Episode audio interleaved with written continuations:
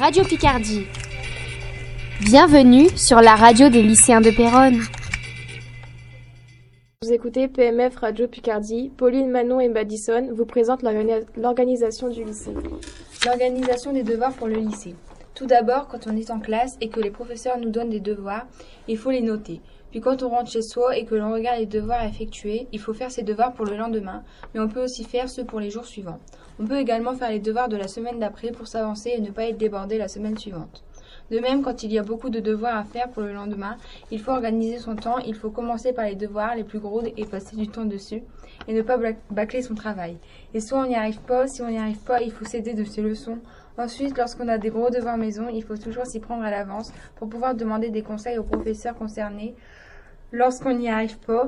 Puis il faut prendre son temps pour faire les exercices un par un pour être sûr d'avoir rien oublié et toujours regarder sur son cours lorsqu'on ne sait pas pour mieux comprendre. L'organisation des contrôles.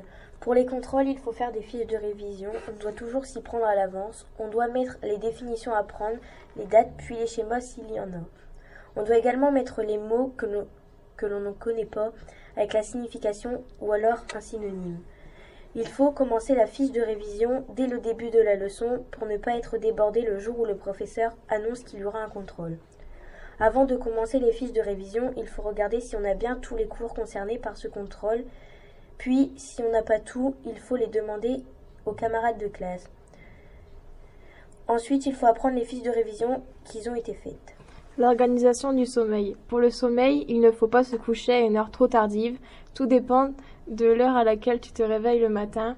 On peut se coucher vers 22 heures ou alors avant pour les personnes qui le veulent. Si on se couche à une heure trop, trop tardive, il peut y avoir des conséquences, comme avoir un manque de concentration en cours, arriver au lycée en étant fatigué et s'endormir en PNF Radio Picardie